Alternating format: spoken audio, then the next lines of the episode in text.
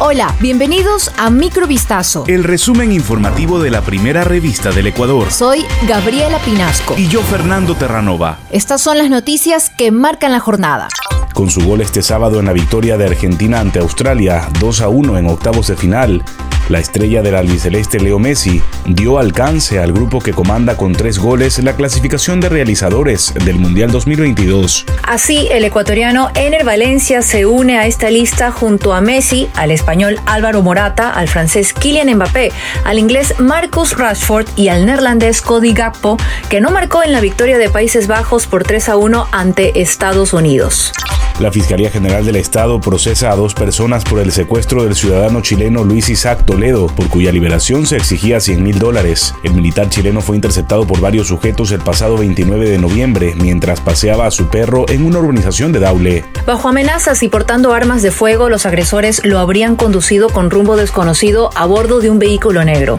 La víctima permaneció desde entonces en una vivienda donde fue golpeado y torturado. Incluso le mutilaron dos dedos de la mano izquierda. En horas de la noche del sábado 3 de diciembre, un grupo de agentes encubiertos de la policía lograron ubicar a una de las implicadas en el secuestro, luego de lo cual pudieron rescatar a Toledo. Sin embargo, solo uno de los secuestradores, Jonathan O.M., está bajo prisión preventiva. Parte de las investigaciones en torno al crimen de la abogada María Belén Bernal, la Fiscalía realizó la reconstrucción de los hechos registrados el pasado 11 de septiembre del 2022 en la Escuela Superior de la Policía ubicada en Pusiquí.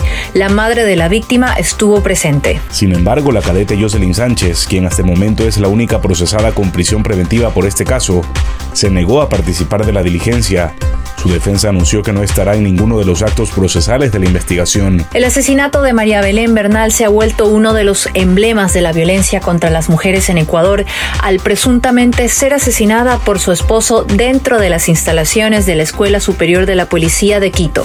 Luego de los daños sufridos por el terremoto de 2016, este 5 de diciembre el presidente de la República, Guillermo Lazo, entregó la nueva infraestructura del Aeropuerto Internacional General Eloy Alfaro en Manta. El Ejecutivo detalló que la obra que por años estuvo inconclusa por falta de decisión política de anteriores administraciones, tuvo una inversión para su construcción de 27.7 millones de dólares. Durante el evento se informó que para ejecutar el proceso de concesión del aeropuerto, se creó un comité interinstitucional con representantes de los sectores productivos y cámaras de la provincia, con el fin de encontrar el mejor aliado estratégico bajo un proceso transparente. Para activar la mayor cantidad de frecuencias posibles, el primer mandatario se comprometió a brindar todas las facilidades posibles a las aerolíneas nacionales e internacionales.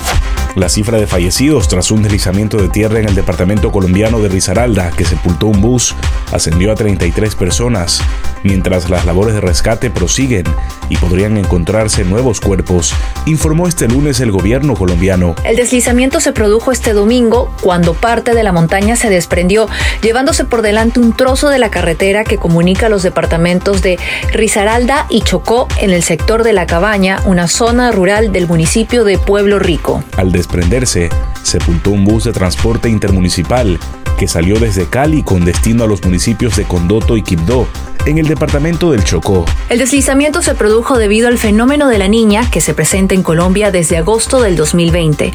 Dicho país se encuentra en estado de desastre nacional por la peor temporada de lluvias de los últimos 40 años, según indica el gobierno, y que deja 271 muertos y 700.000 afectados en el último año. Esto fue Microvistazo. El resumen informativo de la primera revista del Ecuador. Volvemos mañana con más. Sigan pendientes a vistazo.com y a nuestras redes sociales.